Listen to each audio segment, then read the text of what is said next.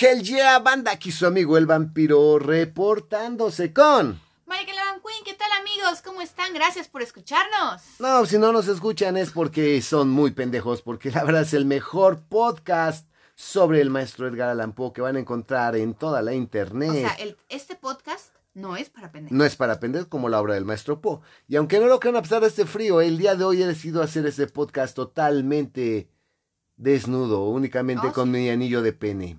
Pero bueno, eso lo dejo a su imaginación únicamente para beneplácito de todas las hermosas que escuchan este podcast.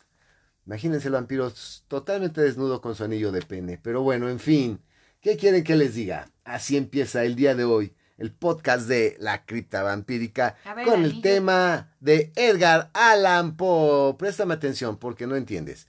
Este, de Edgar Allan Poe.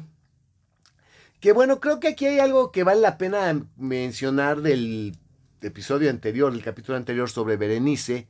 Porque, ¿qué dices al respecto, Malika?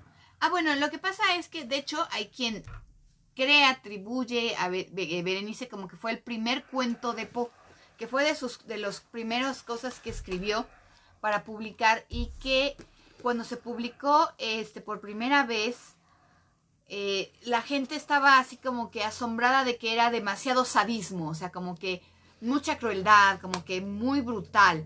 Entonces, llegaron muchas eh, cartas al editor de la revista donde se publicó por primera vez y el editor le dijo, oye, pues no, es que no puedes hacer esto, ve, la gente se está quejando y el otro dijo, no me importa, pues no me importa que tanto se quejen, lo importante es que vendas revistas, ¿no? O sea, de plano, ¿no? Pero de todas maneras le dijo el editor, no, mira, sí te vamos a seguir editando, pero pues bájale a tus mamadas y entonces lo está editado. De hecho, el cuento que nosotros podemos encontrar en prácticamente todas las ediciones de, la, de las compilaciones de los cuentos del maestro Poe es el editado. Le faltan cuatro párrafos. Oh my god, ya me recordó de Serbian Film, o sea, el- cuatro párrafos completos, porque decían que era mucha crueldad, mucho sadismo, que era muy perturbador. Pues sí, pero fíjate que estos cuatro párrafos que le quitó, que de hecho todavía, por ejemplo, hay en algún tipo, algunas traducciones o en algunos este, libros los puedes encontrar. Oh, maravilloso. Este, no están así como, o sea, sí, o sea, sí están, pues más o menos, porque eh, es una visita que le hace el protagonista a Eugus a Berenice antes de morir, que ya ves que supone que estaba ya muy mal en el hecho Así de es. muerte.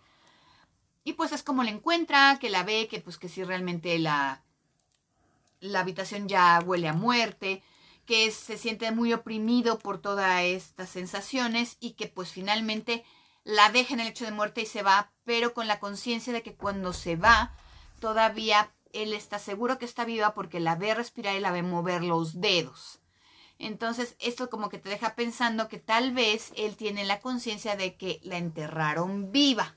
Ok, obviamente. Pero pues no sé, a mí mi opinión particular es que al quitarle estos párrafos y al decir, yo no sé, no me acuerdo de nada, no tengo conciencia, no tengo la menor idea de nada, porque él únicamente está obsesionado con los dientes de Berenice.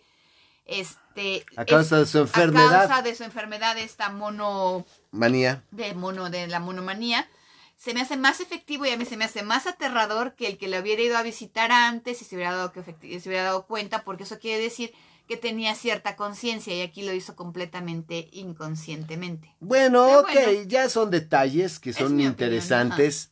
Y bueno, lo, para mí lo importante y lo interesante que vale la pena, cuando se dan cuenta, todavía no se muere Malika. No. sé, esta enfermedad ya pues, le, le voy a reclamar a Po porque pues siempre mueren más rápido, pero bueno, no, te se han No, tardado aquí mucho. no, aquí nos vamos a tardar como Oh, Dios 20 mío. años Bueno, más. ok, pues esperemos que pase lo que pase, sea pronto. Pero bueno, eh, ¿quién está? Para mí lo que es importante es que pues somos ya muy poco sensibles, ¿no? Estamos muy desensibilizados y por esa misma razón ya nada nos impacta, o sea, ya todo nos parece chico, nada nos parece verdaderamente fuerte y pues es lo que vivimos en un mundo muy, muy bestial, un mundo muy bestial y pues el cine Hollywood nos tiene acostumbrados a los jump scares, a esas ah, figuras espantosas que brincan de la nada y bueno. Y las noticias, Las ¿no? noticias, pero bueno, finalmente hemos perdido mucho nuestra capacidad de asombro como seres humanos, eso es, eso es un hecho. Ah, igual que nuestro span de atención, ¿no? Digo, tú ve cuánto dura un TikTok, o sea, cuánto duraban los vimeos, o sea, nos hemos acostumbrado a recibir estímulos de segundos y que uno tras de otro, tras de otro, y cambio, cambio, cambio, cambio, cambio, que la gente ya no tiene pues la disciplina ni las ganas de sentarse a leer un cuento corto, mucho menos una novela. Pero lo que es importante es que en aquel entonces, pues a la gente le pareció pues muy perturbador.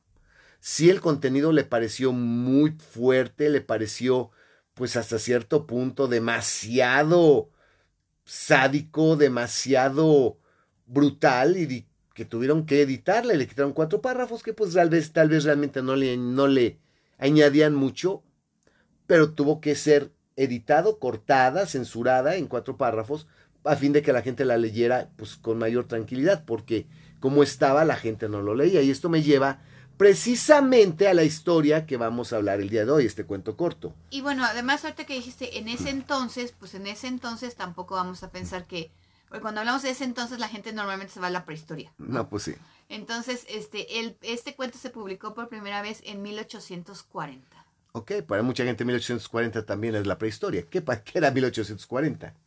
Nada, pues que no hace mucho tiempo de eso, o sea, realmente no estamos hablando de la época colonial ni no, pero estás hablando de más de estás hablando de casi siglo y medio pasado, es mucho tiempo. Pues sí, pero también para que se ubiquen en donde estamos parados. Sí, pero si le dices nada más 1840, para ellos también es como si les dijeras 1720. Mucha gente no tiene la menor idea de qué, cómo era la vida en 1840, en 1720 o en 1600. Si me explico, para ellos es lo mismo. Bueno, en 1840 tengan en cuenta que, por ejemplo, todavía no había muchas ni siquiera máquinas de vapor, eh, había luz, pero la luz era de gas, no había realmente luz eléctrica, este, todavía, pues, eh, como vamos a ver en el cuento de hoy, pues, las, este, viajar era toda, verdaderamente era una aventura. Era una aventura. Efectivamente, la gente en ese entonces, que yo con eso me refiero cuando Poe escribió esta novela, pues tenía otro, otro nivel de sensibilidad definitivamente por la vida.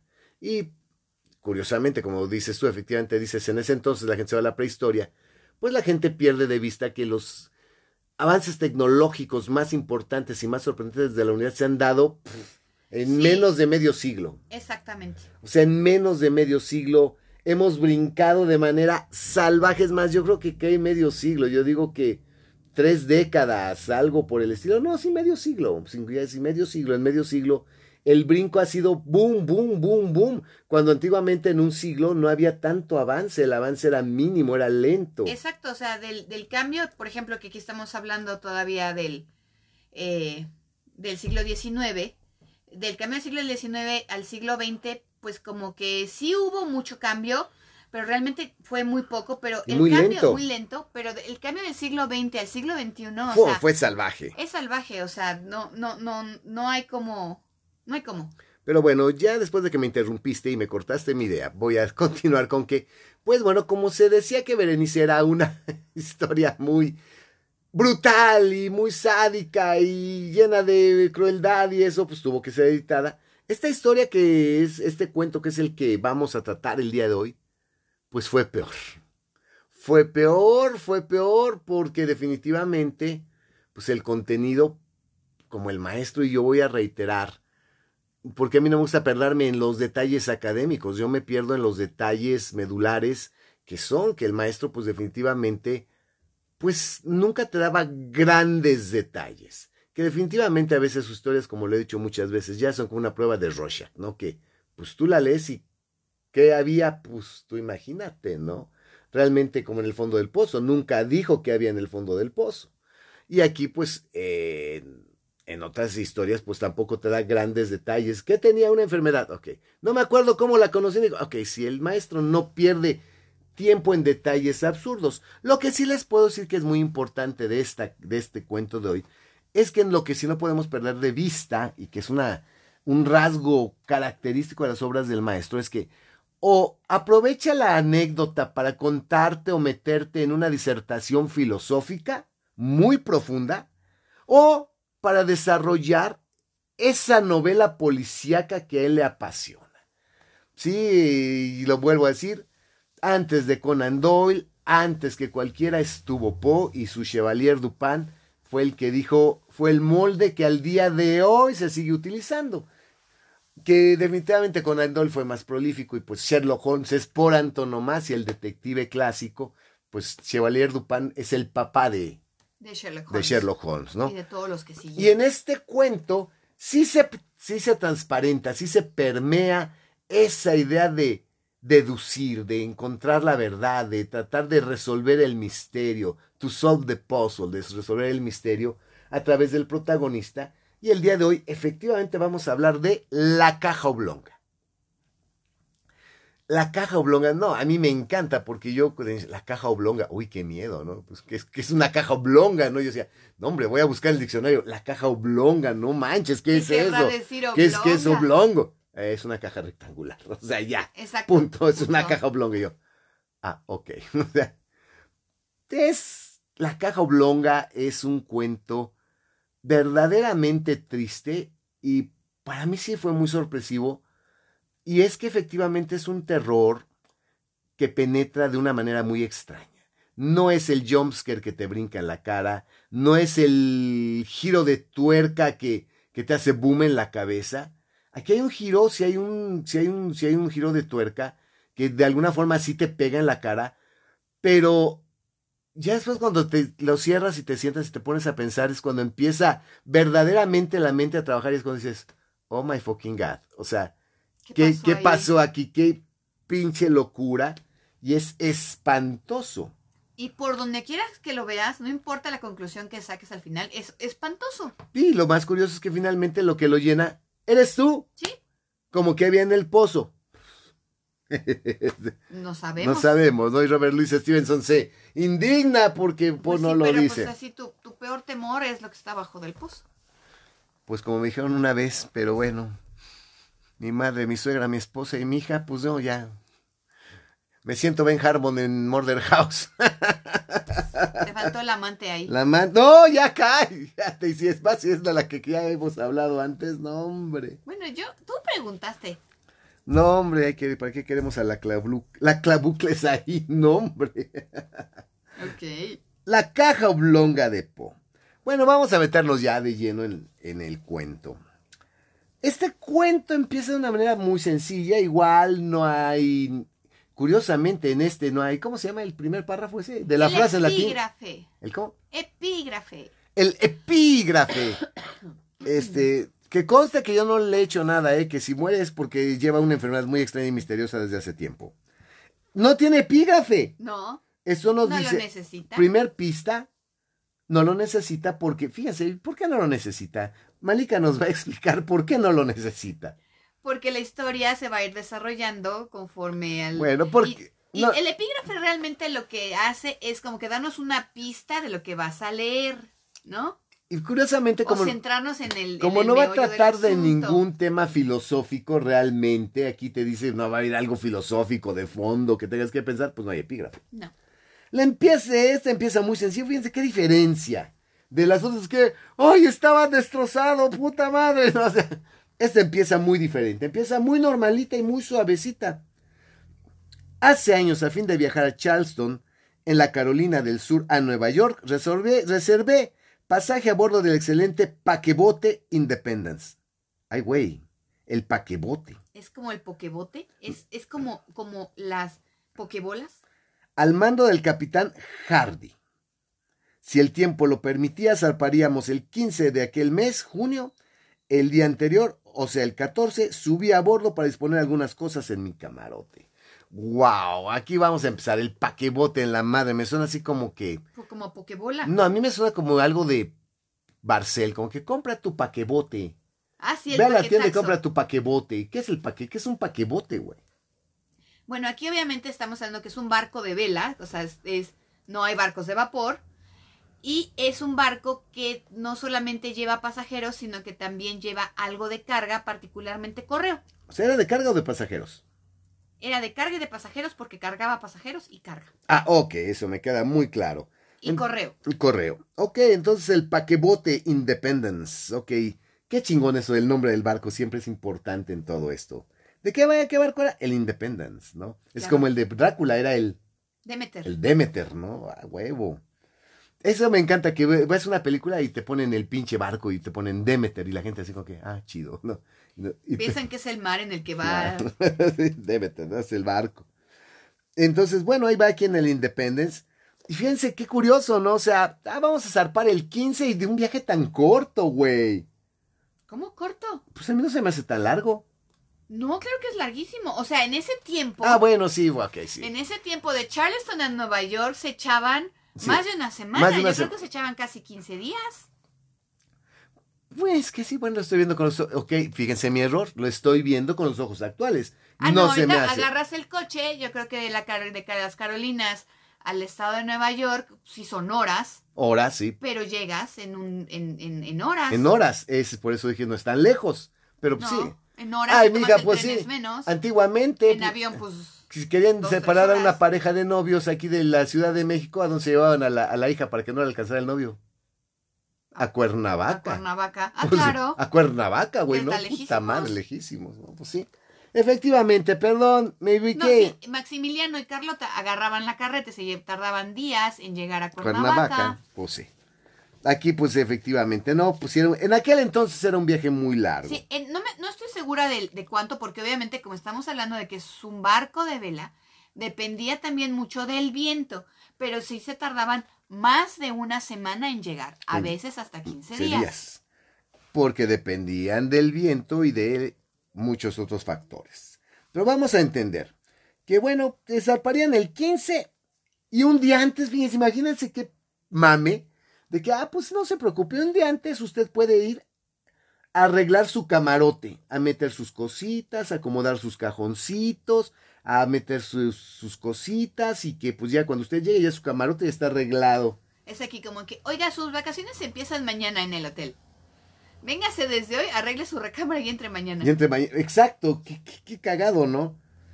Bueno, y fíjense que en ese momento es cuando el, este personaje del cual, para variar, No sabemos su nombre. no sabemos su nombre. Una vez más, el maestro no nos dice cómo se llama el narrador. Checando la lista de pasajeros, porque hasta eso es pública, está ahí a la vista de todos, descubre que en el barco también se va a embarcar un gran amigo de él, su amigo eh, que fue su, Compañero de escuela en Compañero- la universidad. su condis- condiscípulo, dice aquí. Con discípulos. Condiscípulo. Condiscípulo de la universidad de C. puntos suspensivos. O sea, lo que no sabemos ¿Es de qué universidad? es de qué universidad era. Pero si es C, pues ustedes podemos pensar que era Cambridge. California. Bueno, ese- No, podemos pensar nada. Ese ahí sí no podemos pensar nada. Este, que era su amigo, que era un joven artista de nombre Cornelius Wyatt. Cornelius Wyatt. Que, ay, mi brother Cornelius va a subirse al barco, que a todo dar. Eran, eran grandes amigos, pasaban mucho tiempo juntos en la, en la universidad, convivieron mucho, realmente se llevaban bien. Pasaron, él lo dice aquí, que pasaron mucho tiempo, que conversaban mucho y que Wyatt tenía un carácter muy particular, ¿no? Porque de hecho lo llama que tenía el corazón, que a pesar de su misantropía, tenía unas características que lo hacían el corazón más ardiente y sincero que jamás había latido en un pecho humano. Sí, aquí por misantropía, este, lo que se entiende es que realmente eh, no le gustaba convivir con las personas, sentía cierto desprecio por, por socializar. Eso es ser, este, a eso se refiere aquí cuando dice misantropía. Exacto. O sea que era un gilipollas antisocial. Antisocial, pero pues este, era muy buen pedo el güey. Cornelius Wyatt y se emociona mucho, decía, ah, voy a viajar con mi amigo, pues imagínense un viaje largo, un viaje de días, y pues mínimo tengo con quién platicar, con quién echar el cotorreo. Y se da cuenta que aquí es donde viene toda la parte detectivesca. Porque aquí es donde ya viene el típico de Po de que, bueno, debajo de, vio que, eh, que había tres camarotes con el nombre de Cornelius Wyatt. Dijo, ay cabrón, tres camarotes. Ah, chinga, a ver, viene con sus hermanas, obviamente. Entonces, pues, cada camarote es para dos personas. En cada camarote hay una litera con una cama arriba de, una cama abajo y otra cama arriba. Es suficientemente amplio. Entonces, si viene con sus dos hermanas, porque tiene dos hermanas, y el otro es para él y para su esposa, ¿por qué? Ay Dios, pero ¿por qué? Agarró tres camarotes. Y en eso él dice, ah, qué pendejo. Pues su criada, porque él mismo iba viajando con un criado. Sí. Él iba con un criado negro. Ajá. llevaba a su criado negro, que era un camarote, pues el criado dormía en una litera y él en la otra. Pero aquí como pues, vive una persona más, pues echaron a la criada a otro y dice, ah, pues es para la criada. Y se da cuenta que, ¿qué crees? Que efectivamente ah, habían anotado y criada, ¿y qué crees? Estaba tachado. Estaba tachado. Ay, cabrón. No, pues si no, si no es para la. Y el güey se clava con el bueno, qué pedo, o sea, pero entonces, ¿por qué tiene un camarote de más?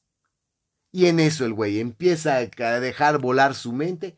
Ah, pues obviamente es por un exceso de carga o de equipaje que él no quiere que se vaya a las bodegas, a la cala del barco. Él quiere que es algo tan, debe ser algo muy importante y muy preciado para él, porque pues obviamente quiere que tenerlo a la mano y que no se pierda ni se maltrate. Entonces por eso le rentó un camarote a su carga. Ok, y entonces, ¿pero qué será esa carga? Mmm, puta madre. Y aquí dices, ¿er, ¿era de veras así como que tenía esa cosa de investigar o nomás era metiche y chismoso? Pues esto es, yo creo que un ejercicio del maestro Po para desarrollar esa novela policíaca, ¿no? Y él está así como que, bueno, entonces, eh, ¿qué es este exceso de equipaje? Y se pone, bueno, pero ¿qué, ¿qué será? Es algo muy preciado. Y en eso se acuerda, ah, ya sé. Mi amigo Cornelius ha estado en comunicación con Nicolino el judío, que es un art dealer. Ahí está. ¿Qué? Art dealer. Sí, así es. Era un vendedor de arte. Ok. Era una persona que compraba y vendía arte. Eh, Nicolino el judío. ¿Y era de, mi, de, de tu arte o de mi arte? Yo prefiero mi arte porque de otra forma está cabrón, pero bueno. Entonces, el judío italiano Nicolino dice, ah, pues si ha estado en comunicación con Nicolino, se trata de arte.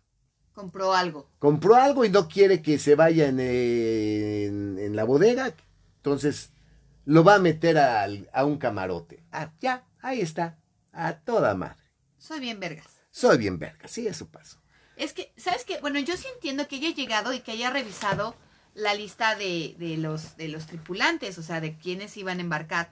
Porque si se iban a echar mínimo una semana y hasta 15 días, pues mínimo ves si conoces a alguien con quien a estar, si puedes ser grupito, porque pues debe, se supone que, pues, de, de, o sea, vas a convivir con ellos por mucho tiempo en el barco pues mínimo que no hay que aburrimiento si ¿no? es una persona que has dado la lectura o algo así pues también qué aburrimiento estar Exacto. ahí y bueno y también dice ay pues qué chido porque mi amigo me ha hablado mucho de su esposa se casó no conocía a, la, esposa. estaba de hecho recién casado recién casado y resulta que dice no es que mi amigo me ha hablado de su esposa y no hombre cuero, tronco, nalga de mujer, culazo, perrazo, culazo, belleza inigualable, inteligencia, mamacita, chiqui, chiquita bebé, que no mames, es inteligente, perspicaz, alegre, de, nada, este, alegre, eh, muy, muy, muy culta, muy educada, toda una dama, y además de, todo. De mí? Belle sí, hombre belleza inigualable, preciosa, culazo, perrazo, chiches paradas, redondas, que no mames, el objeto del deseo, la vieja y el culo más exquisito que había, era la vieja de Wyatt. Dice, no, pues sabes que ya... Es, es digna de, de, conocerse, ¿no? Quiero conocer a la esposa de mi amigo que me ha hablado tanto de ella, viejo no, no, no, no. Pues mañana será el día que nos, em, que nos embarcamos y vámonos. ¿Y qué creen, banda? Que llega el día, ya el día siguiente, porque se va a un hotelito que está ahí cerca del embarcadero. Dice, ah, pues aquí voy a pasar la noche. Porque de hecho se puede haber quedado en el barco, pero él quiso irse a un hotelito. Y el día 15 llega, le, llega un aviso de que, ¿qué cree? ¿Qué?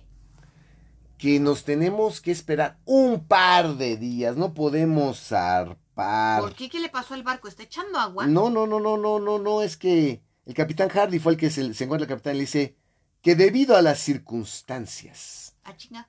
No se harían a la mar hasta uno o dos días después. ¿Qué circunstancias, Vampi? Pues aquí dice Frase tan estúpida como conveniente. o sea, no se sabe por qué, pero por las... Es cuando decimos por motivos de, de, fuerza, mayor. Ándale.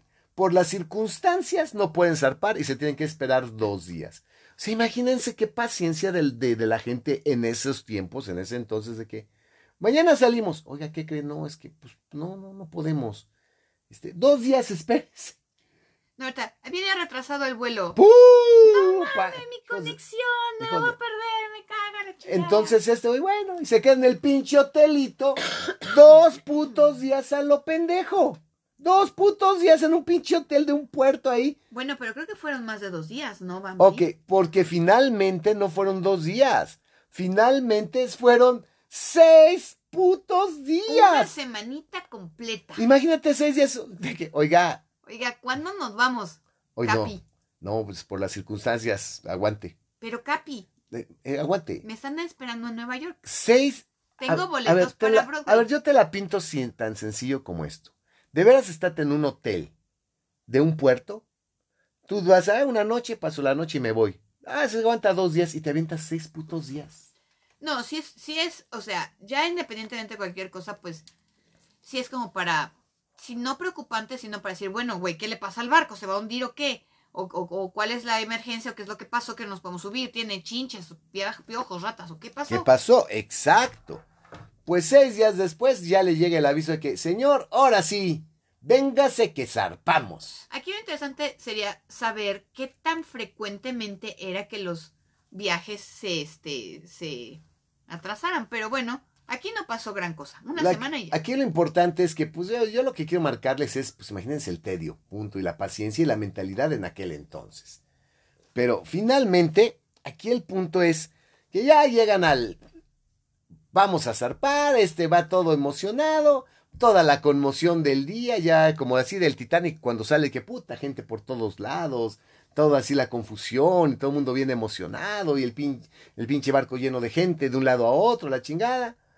Y en eso ve venir a su amigo Cornelius Wyatt, acompañado de su esposa y sus dos hermanas, que son mujeres muy cultas, muy agradables, muy educadas.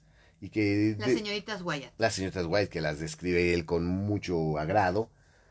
Y él sabía que su amigo tenía ese carácter medio extraño, medio seco, medio osco. Lo saluda, lo ve así como que extrañón, pero ah, este güey así es de repente, se pasa de verga. Las hermanas, así como de costumbre, bien amables, bien educadas, lo saludan. Y resulta que se le esperaba que Cornelius inmediatamente, brother, te presento a mi vieja, mira, es ella de la que tanto he hablado, pero Cornelius, güey, está así como que ni en cuenta, y la que agarra el pedo y, oye, amigo fulano, ¿qué te presento a la señora Wyatt. Y es la hermana quien la, quien la presenta.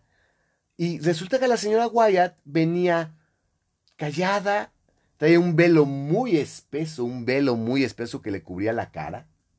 O sea, imagínense la no velada la vieja, que no que, que un velo muy grueso que no se le veía muy bien la cara.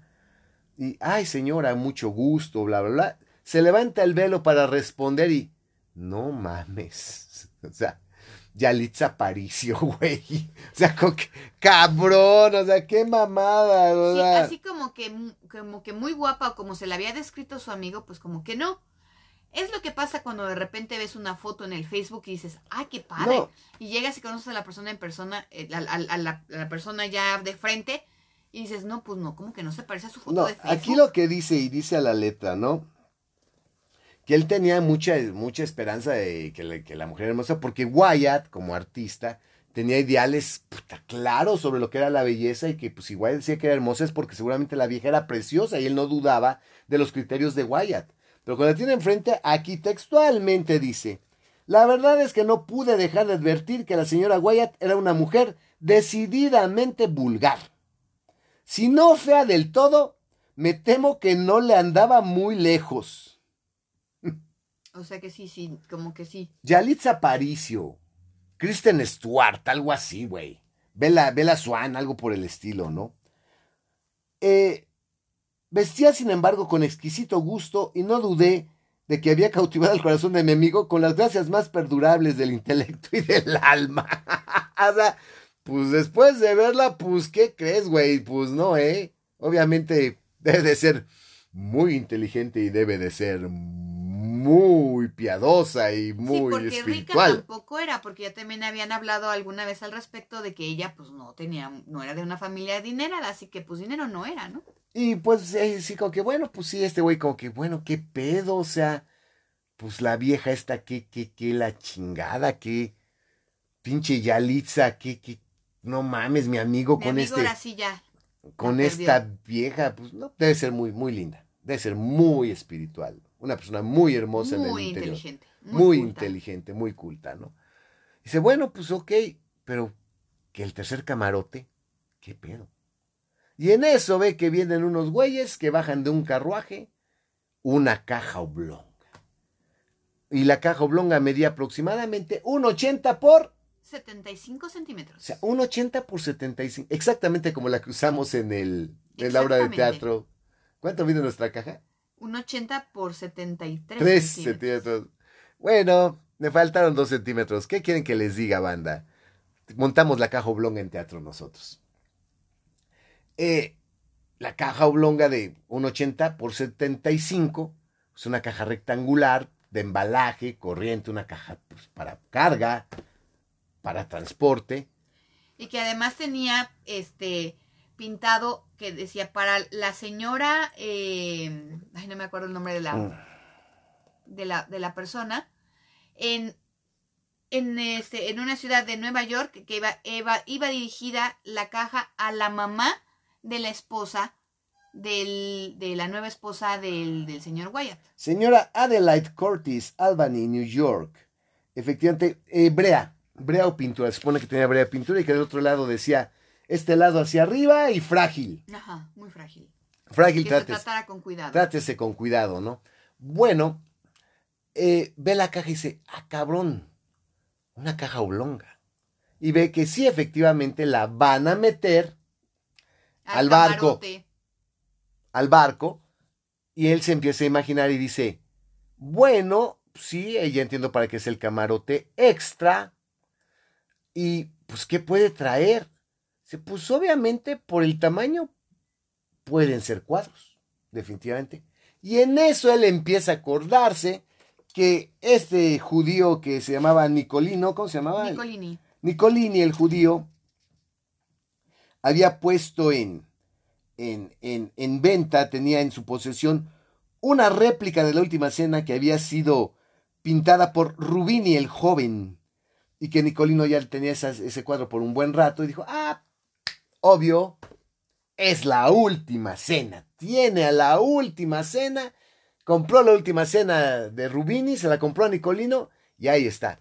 Y cuando ve que van a meter la caja a los camarotes, él dice, ah, pues ya sé dónde va a entrar. Madres, güey. No la metieron en el camarote que era de más, que estaba vacío. Lo metieron, metieron la caja al camarote de Wyatt. En el piso. Y dice, ay, güey, no mames. A ver, ahí va a estar con su esposa. Le ocupa casi todo el piso. ¡Qué incomodidad! Entonces, ¿para qué chingados quiere el camarote, el otro camarote vacío? Si metió la caja a su propio. Pues esto está raro. Cabrón, qué pedo con esto, ¿no? Bueno, la cosa es que se embarcan. Y ahí van, y ahí van, y ahí van, y navegan, y pasan los días. Hasta que en por ahí del cuarto día, más o menos, güey. Más o menos. O sea, bueno, no sé, ¿a qué te refieres? Cuando habla con él y Sí, le cuando habla con él. Sí, más o menos. Ya habían pasado varios días, dos, tres días. Cuatro días, exacto. Él había estado observando todo. Las hermanas de Wyatt, curiosamente, que aunque son muy amables y eso, hablaban con él si se las encontraba, pero como que, pues, como que un poco cortantes. Eh, se negaban a socializar con la gente en el barco. Eh, de hecho, se la pasaban más bien encerradas en el camarote, aunque eran mujeres muy sociables. Y lo que sí le llamó la atención, que la que andaba bien feliz en el barco era la esposa. Que la esposa, pues la escuchabas hablar y tenía un tonito medio feo, era una mujer inculta, que era una mujer que pues, como que agarraba muy confianzuda, que agarraba mucha confianza rápidamente con las señoras que iban en el barco que con los señores igual, y que pues hasta cierto punto, además de todo, se mostraba coqueta. Con los señores, sí. Con los señores, que les andaba coqueteando a los señores, y que ella andaba risa y risa, que ella andaba muy feliz por todo el barco, viviendo la gran vida, y que su amigo así como que, al contrario, como que hasta evitaba hablar con ella directamente o verla o acompañarla. Acompañarla, se mantenía al margen y como que dijo, pues qué pedo, ¿no? Todo esto le inflamaba a él la, la, la curiosidad, porque como él decía, ¿no? Que él realmente estaba, dice aquí, en esa época me hallaba justamente en uno de esos estados de melancolía espiritual que inducen a un hombre a mostrarse anormalmente inquisitivo sobre meras nimiedades. O sea que como que este tipo de pendejaditas le llamaban la atención. Sí, como que lo entretenían, como que le hacían pasar el tiempo. exacto. Resolver el puzzle, ¿no? Vamos a descubrir el misterio. Pues mi amigo, ¿por qué deja que su vieja ande aquí de coqueta? ¿Por qué se casó con esta pinche vieja corriente, vulgar, fea? Y, él, y dijo, yo creo que ya se dio cuenta qué pedo con esta vieja, ya se arrepintió y por eso ni la pela. Sí, era muy parlanchina, es como dice ella, ¿no? Bueno, aquí el problema es que pues, dije, ya igual ya se arrepintió, ya le dio plena libertad para que se divierta a gusto en las reuniones del salón y él se mantiene al margen. Bueno, la cosa es que pasan unos días y se ven en el puente y se lo encuentran. Hola, brother, carnal, güey, qué pedo, ¿cómo estás? Pues ¿Qué aquí, aquí, mano, nomás el otro dice que lo notó hasta cierto punto lúgubre. Ajá. O sea, muy como triste, o sea, triste, no era apagado. su melancolía habitual que, que siempre tenía, que siempre se le veía así medio tristón, ahorita sí estaba, pero a la N. Sí, o sea, pues, eh, pobre diablo. Que, pues, este, ante la vieja que se cargaba y eso dice está de la chingada, ¿no? Y que empezó a platicar con él porque sí lo notó con un carácter muy particular. Este, pues sí, hacía como que el esfuerzo de hablar con él, aunque no sonaba cordial, que hasta cierto punto se veía malhumorado, lúgubre, y que pues este así como para hacerle la la plática y control empezó, oye, brother, eh, ya vi, eh, Oye, ¿qué, qué tranza con tu caja? Tu caja oblonga. Oye, carnal. Eh, mira, pues si yo ya sé, yo ya me di cuenta qué es lo que traes ahí adentro. hasta le cerraba el le cerró el ojo. Puta, en eso Cornel y le empezó a decir que, obviamente aquí no te lo explica, Popper te dice que te da a entender que, que primero este güey, puta, volteó a verlo, ¿no? Se le, se encabronó, se puso rujo de ira, luego se puso blanco, y como este le dejó entender que, ah, se ha estado hablando con Nicolino, eh, la última cena. En ese momento Wyatt cambia y puta madre empieza a soltar una carcajada. Pero una pinche mega carcajada. Histérica. Histérica. Pues es que imagínate, ya sé lo que, ey, tu caja, y lo voltea a ver los pinches ojos que, tu caja, ya sé lo que traes, güey, cierra el ojo y se pone pálido. No, es que yo sé que acá tú con Nicolino. Puta. Y en ese momento cuando se pone a reír de esa forma que hasta pierde el sentido, ¿eh? Sí, se desmaya. Se desmaya. Dice, güey. ¿Qué le pasa a mi amigo? Sí, le está Ahora sí ya la perdió. Ya lo perdimos. Ya. Adiós, Cornelius. Yo creo que se le olvidaron sus pastillas en este en su casa y no las trajo al barco porque porque pues... Está muy loquillo, de plano. Exacto, ¿no? Pues qué pedo, o sea, ¿qué pasó con él? No, pues la cosa es que, bueno, se da cuenta y pues no pasa realmente nada. Y pues también el, este, el capitán Hardy, que es el... Es que un capitán del barco es muy importante. El capitán del barco es el que manda ahí, el que lleva la voz cantante de todo, porque no hay policía, no hay ningún otro tipo de autoridad más grande que la del capitán en, su barco. Entonces el capitán le dice, mira, pues ya te diste cuenta que pues sí, está como un poco alterado de los nervios y eso, está muy estresado. Pues mira, la verdad yo te recomiendo que ya no lo frecuentes ni hables tanto con él. Y pues como dijo el capitán, este dijo, sí, capitán, y pues se alejó un poco, este, y ya no quiso ser tan impertinente ni, ni cometer ninguna imprudencia y lo dejó ser. Efectivamente. Bueno, el punto es que ocurre algo ahí por la disposición de los camarotes, que como estaba su camarote, había una puertita ahí que era una puerta corrediza, ¿no? Ajá.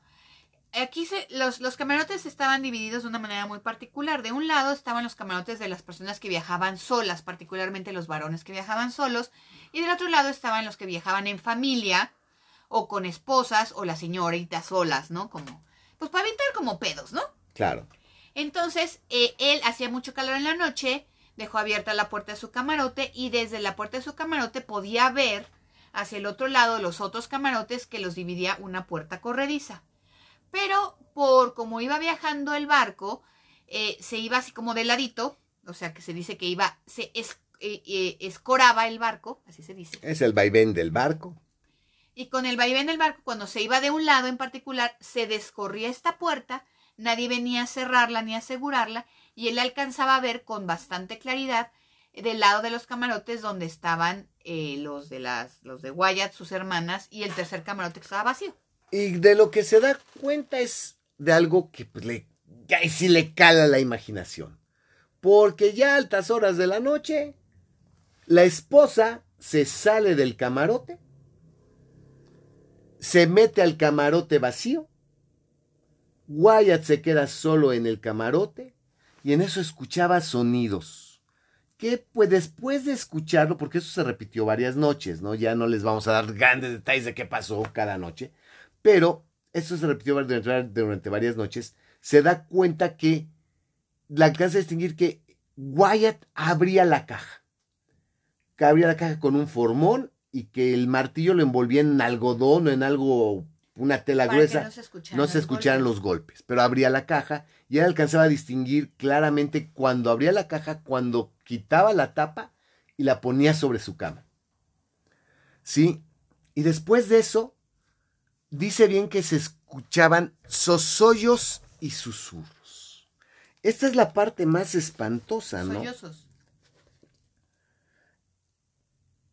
Era eso de las once que la señora Wyatt se le cautelosamente al camarote de su esposo y entraba al camarote sobrante, donde permanecía hasta la madrugada, hora en que Wyatt iba a buscarla y la hacía entrar nuevamente a su cabina.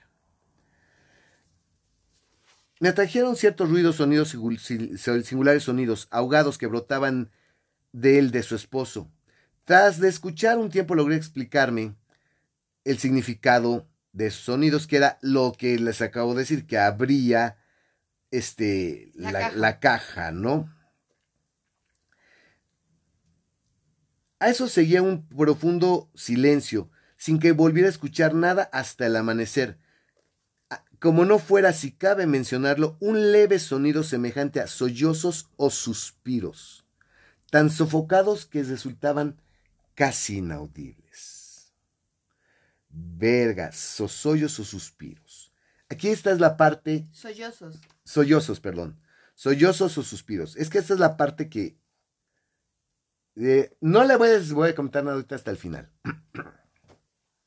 a menos que se tratara de un producto de mi imaginación.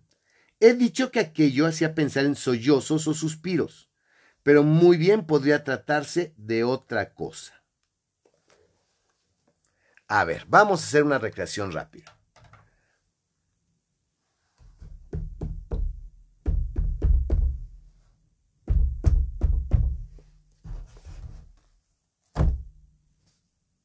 Silencio.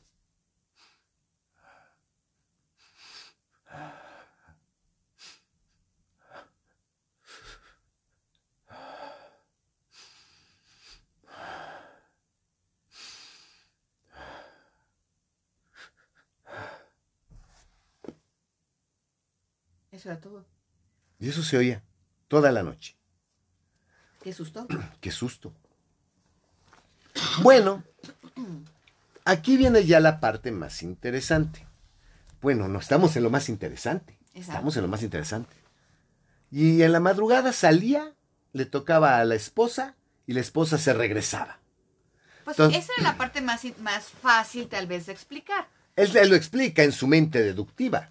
Sí, que decía, bueno, pues ya se dio cuenta que pues no era lo que esperaba, le dio Transformer y entonces pues obviamente se van a divorciar están separados y pues mínimo pues están tratando de guardar las apariencias mientras llega un divorcio definitivo. Y bueno, lo que hace es que pues, la manda a dormir al otro camarote. Él se queda, abre su obra de arte tan preciada, la abre para contemplarla, encontrar confort en el arte, y obviamente él es tan valiosa y es algo tan sublime que de verlo se le llenan los ojos de lágrimas, este, lo emociona tanto y es lo que por lo que lo escucho hacer esos sonidos. Y es lo que él se imagina y se queda conforme con, con, su, con su explicación. Bueno, ya no les voy a hacer el cuento muy largo, pero les alcanza una tormenta. La cosa es que les cae una tormenta, una tormenta muy fuerte, que ahí tendrían ustedes que leerlo, que sale volando la cangreja de mesana, que salen volando los mástiles, que solamente queda el palo mayor, que las velas están desgarradas, y que les llegan con la pésima y mala noticia de que el casco está haciendo agua, que ya tienen varios metros de agua. Que las bombas no funcionan. Que, que las bombas no funcionan. Y que además, pues más que tormenta, se convirtió en huracán. Huracán. Puta, y si ya nos cargó la chingada, nos vamos a morir. Lograron con pedo sacar una chalupa, porque es una chalupa que es un barco, una lancha larga, grande, que salió antes, y bueno, que llegaron con bien, después sabemos, bueno, él lo dice que llegaron con bien. Sí, este, ahí logran bajar a prácticamente a toda la tripulación y todos los pasajeros, únicamente en el barco se quedan eh, el, todos los Wyatt, el capitán, eh, una familia que por cierto dice que es un oficial mexicano. Mexicano con su familia. Con su familia y él con su criado. Negro. Negro. Ok. Criado negro, háganlo notar. Entonces, aquí el punto es que dice, ya nos cargó la chingada y en eso se calma. Se calma la tormenta, sale el sol al día siguiente, fueron dos días de tormenta, pero el barco se está hundiendo lentamente. O sea que independientemente de que paró la tormenta, ellos tuvieron por fuerza que abandonar el barco. El barco se iba a hundir, las bombas no funcionaban, no había cómo reparar el casco, eh, cada vez entraba más agua y ellos tenían que abandonar. Logran bajar la lancha. Sí, otro bote más pequeño que estaba en la proa. Lo logran bajar. Se suben. Todos se suben con el capitán Hardy. Era muy difícil porque de hecho estaba prácticamente eh, el, borde del bote estaba casi al borde de lo que era el agua porque eran tenían más gente de la que cabían en el, en el botecito. Pero pues ya como que se empiezan a alejar un poco del barco y dicen, bueno, pues vámonos. Y ya este, pues no nos mínimo no nos hundimos con el barco. Y en ese momento se están alejando, están viendo el el, barco, el que, barco que, está, que se está hundiendo. Y en ese momento Cornelius Wyatt se para como loco y empieza a pedir al capitán Harley que se acerquen otra vez al barco para llevarse la caja. Y le dice, les voy a leer esto. Siéntese usted, señor Wyatt, replicó el capitán con alguna severidad. Terminará por hacer zozobrar el bote si no se está quieto. ¿No ve que la borda está al ras del agua? ¡La caja! vociferó Wyatt siempre de pie. La caja, le digo, capitán Harley. No puede usted rehusarme lo que le pido. No puede, no, no puede. No pesa casi nada, apenas una nada, por la madre que le dio la luz, por el amor del cielo, por lo que más quiera, le imploro que volvamos a buscar la caja. Ay, güey. Pues es que le costó mucha lana, yo creo. Señor Wyatt, usted está loco y no le escucharé. Siéntese, le digo, o hará sobrar el bote. Todos, sujétenlo pronto, o vas a. Se aventó al agua. Se aventó, al agua. se aventó al agua, nadó, se agarró de una cuerda que estaba ahí colgando, trepó la cuerda, era muy fuerte, guayate. Era muy fuerte. Trepó la cuerda, se metió al barco, se metió corriendo al donde estaban los camarotes, todos desde la lancha viéndolo al cabrón. Imagínense el espectáculo. No, terrible, porque además estaban ahí sus hermanas después, y su esposa, ¿no? Después de, de, escucharlo gritar de eso, de que por favor quiero la caja. Y qué desesperación para aventarte al agua y hacer todo eso. Aventarte al agua reparte a un pinche barco que se está hundiendo. Lo ven como dicen, con la fuerza de un gigante, viene arrastrando la pinche caja él solo. Toma una cuerda, se amarra a él, le da varias vueltas a la caja y a él, y se avienta al mar con la caja de madera. y todo así como que, verga. Y cada caja, ¡plash! Y, se hunde. Y Cornelius pensó, dijo, ahorita. Ah, pues bueno, ya se salvó. Pues, pues igual es una caja de madera pues mínimo se va, como bien se amarró a ella, es como si te amarras a una tabla, Pues ahorita flota, ¿no? Se va a hacer, y de repente, ¡plash! Y se hunde. ¿Qué? Se hunde. Y se hunde en chinga. ¡Flum! Y el güey amarrado a la caja. Y efectivamente, este güey dice, ah, cabrón, ¿Por qué? ¿por qué? Se supone que es una caja de madera, debería flotar. Yo pensé que se iba a salvar porque iba... Y voltea a ver al capitán y le dice, oiga, ¿se, vio- ¿se dio cuenta? Qué rápido se hundió la caja. Pues es que no era de madera, que no debería flotar. Y con, voltea a verlo el capitán y le dice, "Y sí, efectivamente, sí, mi amigo, sí va a flotar. Pero cuando se disuelva la sal. ¿Qué? ¿Cuál sal, güey? Y le hace, shh, cállese, hermanas. calles la esposa, cállese. Luego le cuento. Luego le cuento. Total que se echaron seis días. Seis días en el mar, ¿no? Más o menos. Seis días en el mar en la pinche lanchita para llegar a tierra firme y salvarse. Bueno, la cosa es que se salvaron todos. Se salvaron, llegaron primero a la isla de Roanoke, como el de American Horror En. Roanoke, llegaron a Roanoke. Ahí se estuvieron, Croatán. ahí se, eh, se estuvieron otra semanita y ya finalmente pudieron todos llegar a Nueva York. Puta madre, pinche viaje de un mes, no, me cabrón. te digo, hacer un viaje era toda una aventura. Ahora te trepas al avión y ya. Ok, aquí el punto es que pues el señor, después de, de esta experiencia de que, güey, pues imagínense aquí ya no te hace po mucho el cuento, largo, pero, eh, con la, imagínense decir, bueno, ¿qué había en la caja? Aquí la pregunta número, yo creo que todos tenemos en la mente ahorita es, pues, ¿qué había en la caja que le era tan importante? ¿Qué era tan valioso en el, que, que, que, que, que- que- que se obligó obligado a eso? Segunda pregunta. Puta, ¿por qué se hundió? Yo hubiera pensado un metal muy preciado, algo muy pesado. Oro, dinero, Oro, monedas. monedas. al- Pero cuando el capitán dice, cuando se disuelva la sal, dices, ¿Qué chingados necesitas sal? sal. ¿Por qué había sal en la caja? La cosa es que tiempo después se encuentra al capitán. Sí, ahí en Nueva York. En Nueva York se encuentra el capitán. Y pues obviamente la plática con el capitán Hardy fue, ay, qué gacho que se hundió el Independence, ¿no? Pues sí. Y salió a la plática Cornelius Wyatt. Y ahí es donde el capitán nos cuenta la terrible y horrible verdad del contenido de la caja. No, y además, la verdad aquí Poe es maravilloso porque te lo cuenta en un par de párrafos. Eh, así es. En un par de párrafos donde dice el capitán. El artista había tomado pasaje para él, su esposa, sus dos hermanas y una criada. Tal como lo había descrito, su esposa era la más encantadora y cultivada de las mujeres. En la mañana del 14 de junio, día en que este, el narrador se sube al barco por primera vez, la señora Wyatt enfermó repentinamente y murió. No como tú. Pero bueno, No, ya dije que mi enfermedad me va a durar como 20 años. el joven esposo estaba enloquecido de dolor, pero las circunstancias le impedían aplazar su viaje a Nueva York. Era necesario que llevara a su madre el cuerpo de la esposa adorada. Aunque por otra parte, no ignoraba que un prejuicio universal le impediría hacerlo abiertamente. De cada 10 pasajeros, 9 habrían abandonado el barco antes de hacerse la mar en compañía de un cadáver. Ok, por supersticiones, ¿no? Ya ven por qué se retrasó seis días la zarpada, porque estaban esperando que Cornelius Wyatt arreglara estos pedos. En este dilema, el capitán Hardy consintió en que el cuerpo parcialmente embalsamado y, que- y colocado entre espesas capas de sal en una caja de dimensiones adecuadas fuera subido a bordo como si se tratara de una mercancía. Nada se diría sobre el fallecimiento de la dama, mas como ya era sabido que Wyatt había tomado pasaje para él y su esposa, fue preciso encontrar a alguien que, que desempeñara el papel de esta última durante el viaje. La criada de la esposa Obviamente. de la difunta aceptó ese papel voluntariosamente. Voluntariamente. Voluntariamente, perdón. Voluntariamente. El camarote sobrante, que en un principio había sido tomado por la criada, fue naturalmente conservado.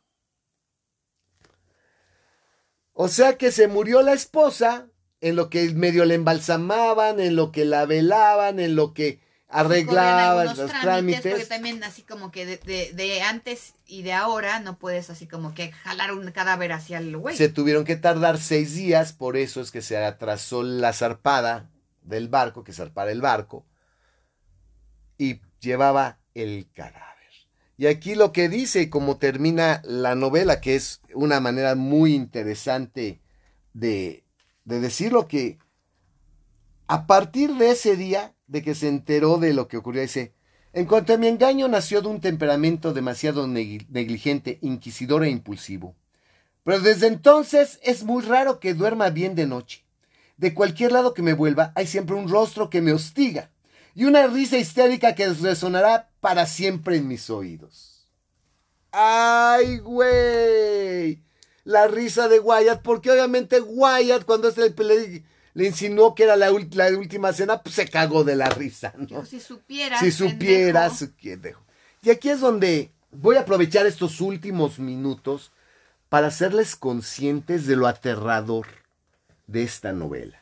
Porque finalmente Aquí lo que te llena la mente es sollozos y suspiros, que más bien podrían ser algo más. Ahora sabiendo que lo que estaba ahí era el cadáver semi-embalsamado de la mujer que murió en chinga, ¿te puedes imaginar el tipo abriendo la caja? Desenterrarla de la sal.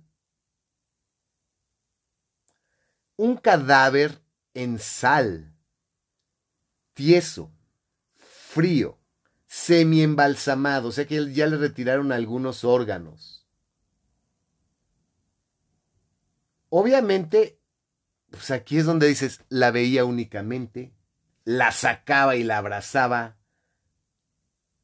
sollozos y suspiros.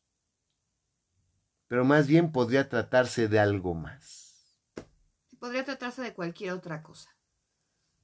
Entonces aquí mucha gente dice, pues que tenía sexo con el cadáver.